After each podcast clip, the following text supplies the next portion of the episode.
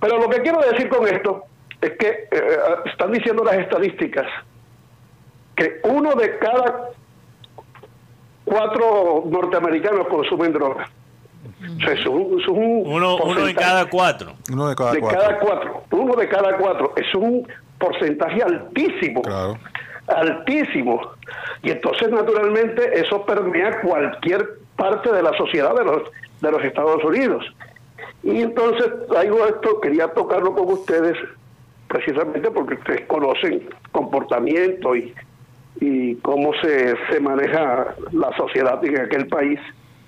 En estos momentos se está llevando un juicio en, en Los Ángeles, donde están, eh, bueno, ya él, fue detenido y está acusado porque se ha comprobado que fue así. Un señor que se llama Eric Kay, este hombre era miembro del, era el jefe de relaciones públicas de los angelinos de Los Ángeles de Anaheim, ah. equipo, de grandes ligas. Sí, yo escuché sobre esta historia, claro. Claro, entonces este hombre le suministraba drogas a un pitcher de los angelinos de nombre Kyler Scott. Parece que varios pitchers. Bueno, pero pero estamos hablando de este caso específicamente porque Kyler Scott murió. Murió, sí, de sobredosis. Murió por una, por una sobredosis hace un par de años. Y, y, y, y, todo, cuando se hizo la autopsia y las investigaciones, concluyó que era que el hombre tuvo una sobredosis causada por una droga que se llama frentanilo, que se la suministró Eric Kay, el jefe de relaciones públicas de ese equipo. Qué locura. Y, y entonces uno, uno, uno se pone a pensar si el jefe de relaciones públicas de una institución seria, deportiva como los angelinos, cae en esto, porque es que Eric Kay es drogadicto. Sí, pero, pero Mare, vale, si uno analiza, si uno analiza, bueno, la primera pregunta sobre la cultura de las drogas, es, eso... Eso viene hace mucho tiempo. Eh, lo que pasa es que hoy, Marenco, tenemos el Clean Clean digital hasta las 2 y 50 y realmente ah, para, para explicar esa, esa historia de los Estados Unidos, eso requiere todo un documental. Pero, pero, en el caso, en el caso, e, es una cosa muy compleja, es una cosa muy, muy compleja y te lo puedo resumir con, con básicamente esta frase. Eh, la supuesta guerra contra las drogas que lanzó los Estados Unidos lo que hizo fue empeorar la situación realmente. Lo, lo, que fue supuestamente la solución para, para remediar el mal. Remediar es lo que realmente lo empeoró. Pero en el caso del béisbol, y esto yo sé que es un debate que hemos tenido antes, pero, pero cuando uno empieza a leer y realmente analizar cómo se manejan, eh, cómo se manejan los clubes de béisbol en los Estados Unidos, porque el, la imagen de béisbol es una cosa y cómo se maneja el béisbol es otra cosa completamente distinta. En estos clubhouses, ¿no? Donde, donde hay los jugadores, los dirigentes, el dueño incluso a veces está por ahí pasan muchas, muchas cosas. Que de pronto no salen públicamente. Que nunca salen de manera pública. Incluso, incluso yo he escuchado, porque el expresidente de, de los Marlins, eh, David Sampson, él se ha dedicado eh, a, básicamente mm, mostrarle a la gente o, contarle a la gente cómo se manejan las cosas, no solo en los Marlins, pero en todas las ligas mayores. Y básicamente, él ha dicho, si ocurre una cosa en el clubhouse que no es ético, por ejemplo, hasta las apuestas, mientras que no inciden los resultados del equipo, no le prestamos atención. Mientras que no sale al público, volteamos la cara. Entonces la única, la única razón que esto de Los Ángeles de Anaheim ha sido noticia es porque el pitcher murió. Pero te aseguro que en muchos equipos en, en la Liga Mayor está pasando exactamente lo mismo. Es verdad, es verdad eso que tú dices. Eh, se han enfocado y el público igualmente, porque es que el público cuando se entera de que un pelotero fue suspendido porque usó anabólicos, ese tipo de sustancias para mejorar el, rendimiento lo condena. Pero cuando el tipo eh, cae en, una, exceso de consumo de drogas recreativas, como la cocaína, heroína, y la marihuana y ese tipo de, drogas, entonces no lo condena, sino que simplemente eh, eh, eh, da un mensaje de, de, digamos, no de respaldo, pero sí de entendimiento. Y entonces dice, él está enfermo, él... No, también eso debiera ser castigado para tratar de erradicarlo al máximo. Y, y, eso no lo está haciendo Grandes Ligas ni lo están ni lo está condenando la sociedad. No, exacto. es, un problema, ¿Eh? es un problema a nivel de, de, sociedad. No se puede culpar tampoco el béisbol, aunque hay esa cultura del béisbol de siempre tapar y donde donde se maneja mucho dinero. Sí. Y donde se maneja mucho dinero, casi siempre eso está ahí. Claro, pero a nivel de sociedad lo que pasa es que, por ejemplo, cuando muere un famoso de una sobredosis, la policía busca como loco a la persona que vendió la droga para ponerlos en la cárcel. Pero la mayoría de sobredosis no son así. Le importa realmente un pito. Bueno, murió un drogadito y qué. Ellos no buscan realmente de dónde vienen las drogas muy pocas veces. Mateo, ¿sabes quién cayó Mientras en que no sea noticia. Eh, ¿Sabes quién cayó en esto en este caso de, de, de Tiger Cup? Matt Harvey, aquel pitcher que era estrella de los Mets. Gary Richard, que estaba en los Red Sox la, el año pasado también está involucrado. De alguna... Le encontraron récords de, de, transacciones en Venmo, que es como el Neki de los Estados Unidos, de miles de dólares. Imagínate. Entonces, hay, esto involucra a varias personas, pero Karina, porque nos tenemos que ir pero, temprano. Pero eso también se ve en Colombia, claro, sí, sí, sí, se está viendo ya, ya se está viendo. Pero lo, que, pasa es que aquí no, no, no, no, no, no trasciende. No trasciende. Yo, te, yo, te, puedo decir que yo he visto a ejecutivos a gerentes de empresas que, tienen cierto nombre aquí en la sociedad nuestra, los he visto consumiendo drogas. No, no, y, Marenco, hay un oyente que una vez nos escribió, yo soy abogado, o sea, que buenas notas en, en la universidad, eh, soy exitoso en mi carrera y todos los días me fumo un tabaco. Así nos escribió una vez. Así nos escribió una vez un oyente, ¿recuerdas? Pero, pero, pero. Es más, cuando oye satélite se lo fuma. pero, Oiga, muchachos, ya para irnos, porque ustedes me dijeron que hasta las 10 50. Sí. Ya, ya salieron los datos de, de. No sé si los tuvieron ustedes, los datos de la sintonía del Super Bowl. Ah, sí, sí. La, la NBC, que fue la que transmitió para Estados Unidos, en inglés, tuvo 99.18 millones de, de, telespectadores, o sea, 99 millones 180 mil personas vieron la transmisión de NBC. Eso hay que sumarle a la, al capítulo en español, que es de este mundo, pero que también pertenece a la NBC, que tuvo un millón treinta mil fanáticos, o sea que superaron los 100 millones de, de telespectadores. Ahora faltan los datos de, de la señal en streaming. Bueno, lo vamos a comparar con Pasión de Gavialanes cuando salen los, Pero fíjate, fíjate que no, no alcanzaron el récord que fue el del 2015 con 115 millones de, ah, no, telespectadores. Pero sin embargo, el, la sintonía de este juego de, del domingo tuvo un 8% más que la del año pasado. Así que, bueno, por eso costaba 14 Aunque cuando Shakira y j aparecieron, aquí las cosas se dispararon. Eh, por eso yo creo que eso impactó los ratings. Pero, Marenco, yo sé, nos tenemos que ir, Karina. Pero rápidamente, para terminar sobre algo eh, en el béisbol. Eh, obviamente se perdió esta noticia por el Super Bowl, pero hubo un cambio bastante grande en el béisbol. Porque ahora los, los lanzadores no no, no van a batear en la Liga Nacional. Ah, eh, ahora, un cambio, sí. Eh, en las dos ligas, americana y nacional, hay un bateador ¿Tú sabes que me parece bien.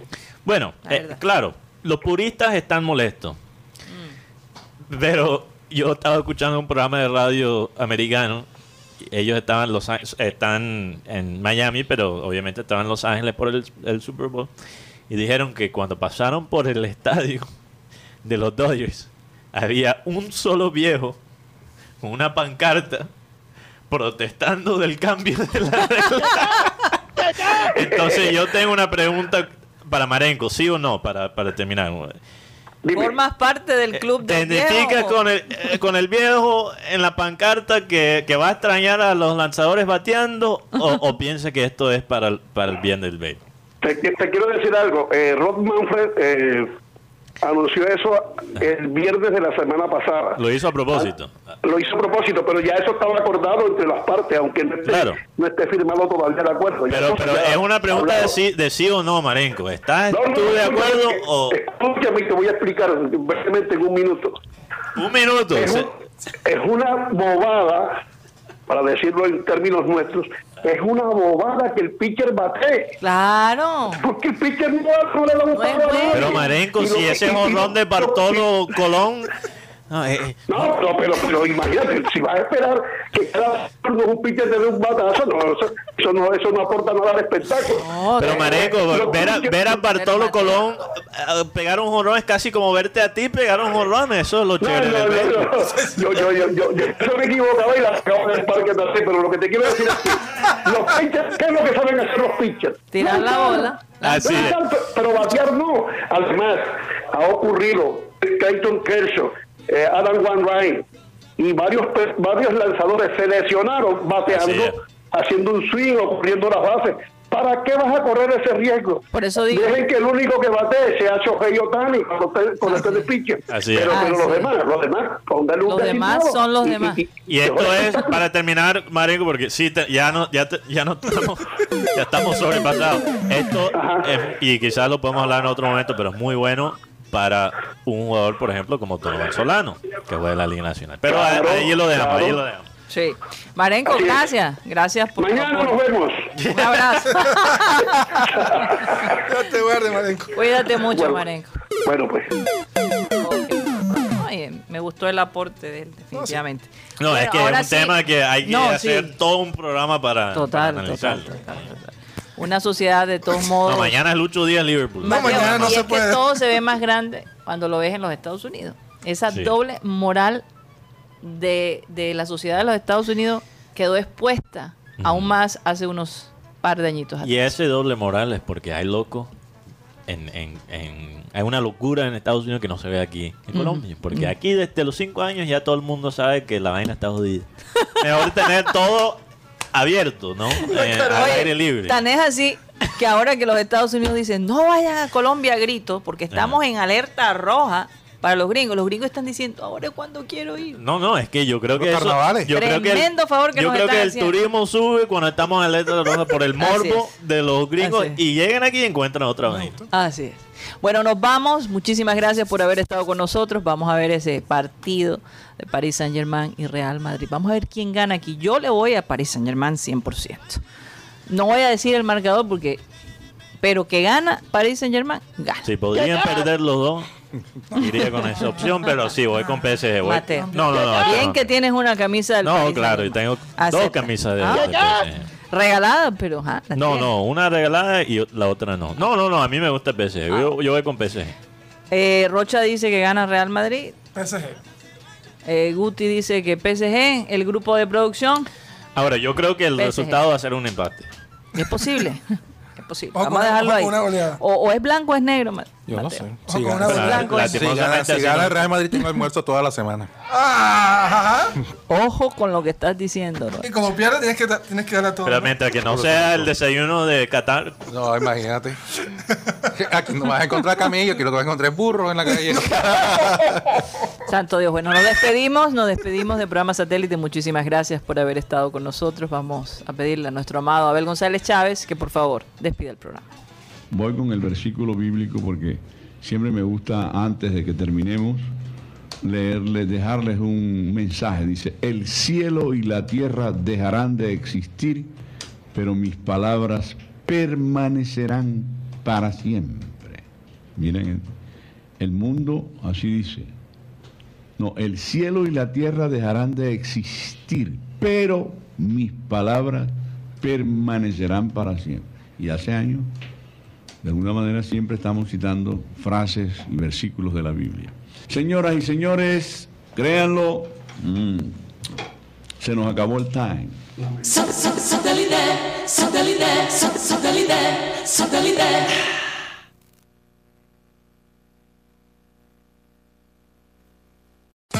Y ahora empezamos el Clean Clean Digital. La media hora sin reservas, sin límites. Comenzamos ya. Comenzamos ya nuestro Clean Clean Digital. Yo tuve una crisis aquí de, de risa que casi sí. ni, ni, puedo hablar. Es que yo, yo me preguntaba, Karina, ¿por qué Karina me dejó solo? Estuviste cinco minutos, siete minutos fuera de la conversación y no entendía por qué. y estaba verificando la información que No, había no, no, no, no, no.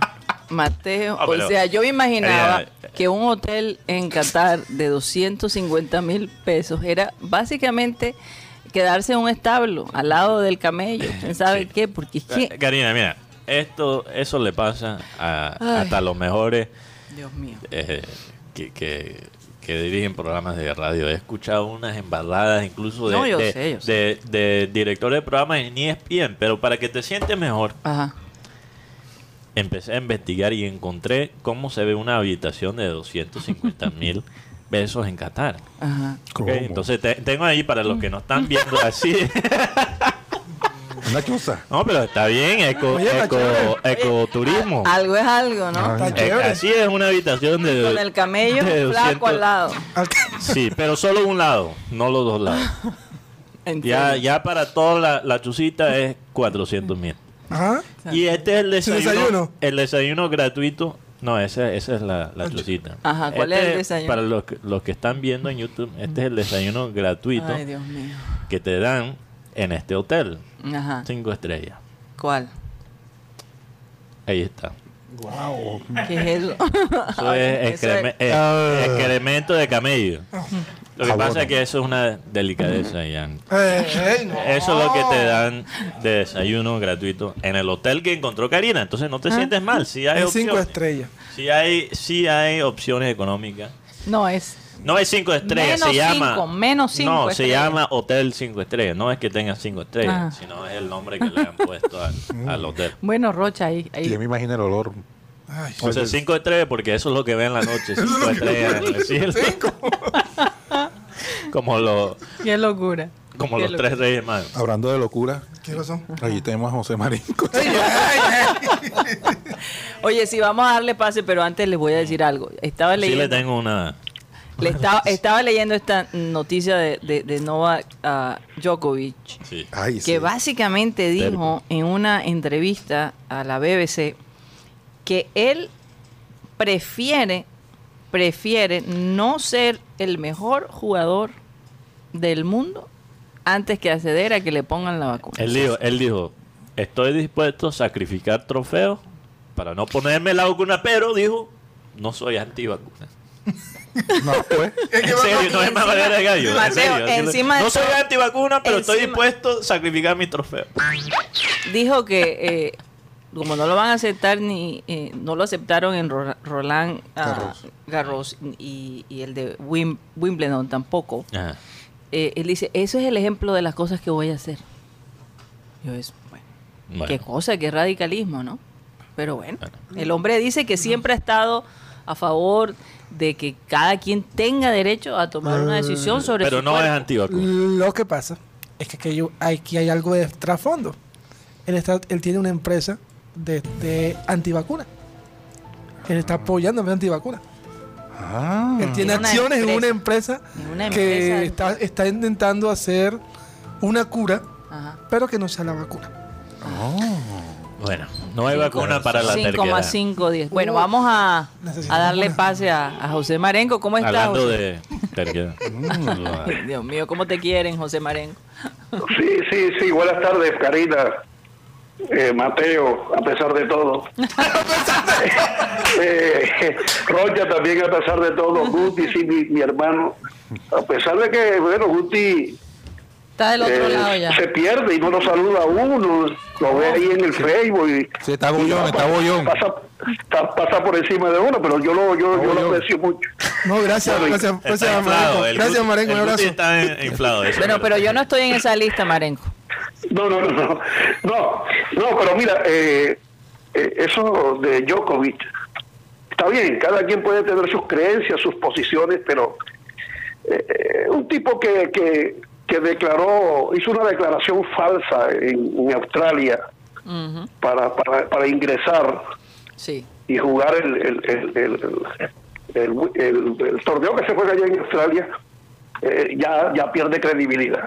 La Ya falta de, porque- transparencia, ¿verdad? Porque Sí. eh, lo que hablábamos hoy al principio del programa, eh, eh, Sí, la porque- falta de transparencia de este jugador.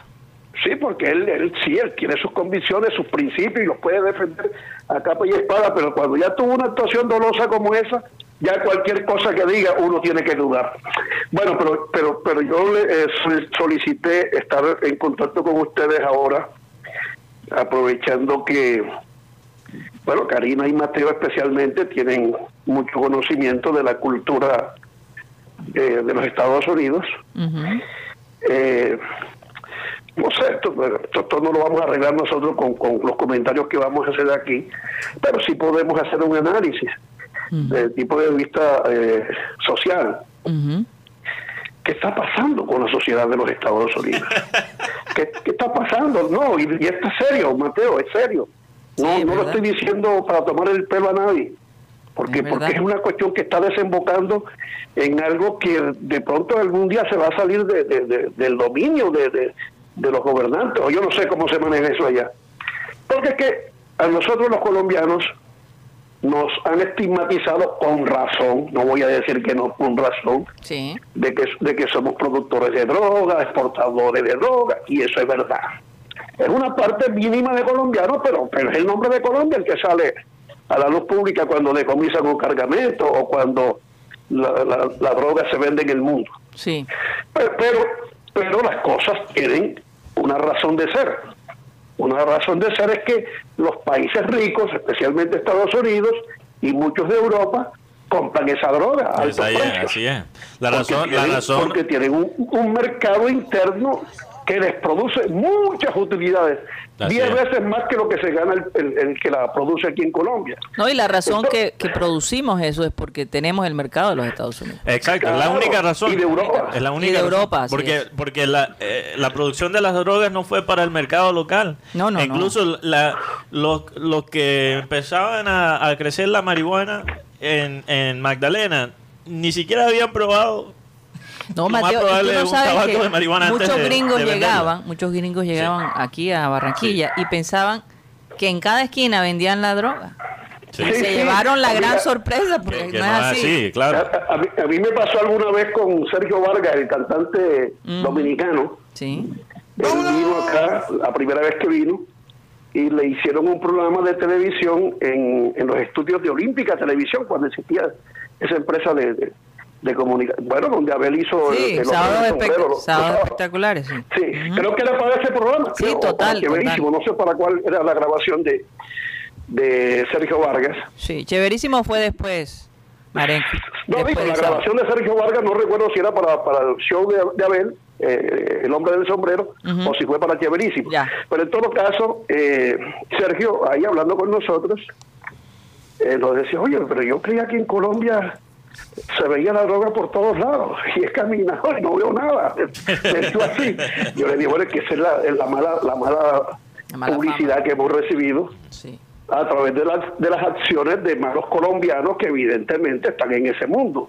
Pero la gente, o sea, el que no venía aquí tenía esa percepción equivocada de que en cada esquina iban a encontrar una bolsita de, de- de droga para, para, para, para consumirla sin ningún problema.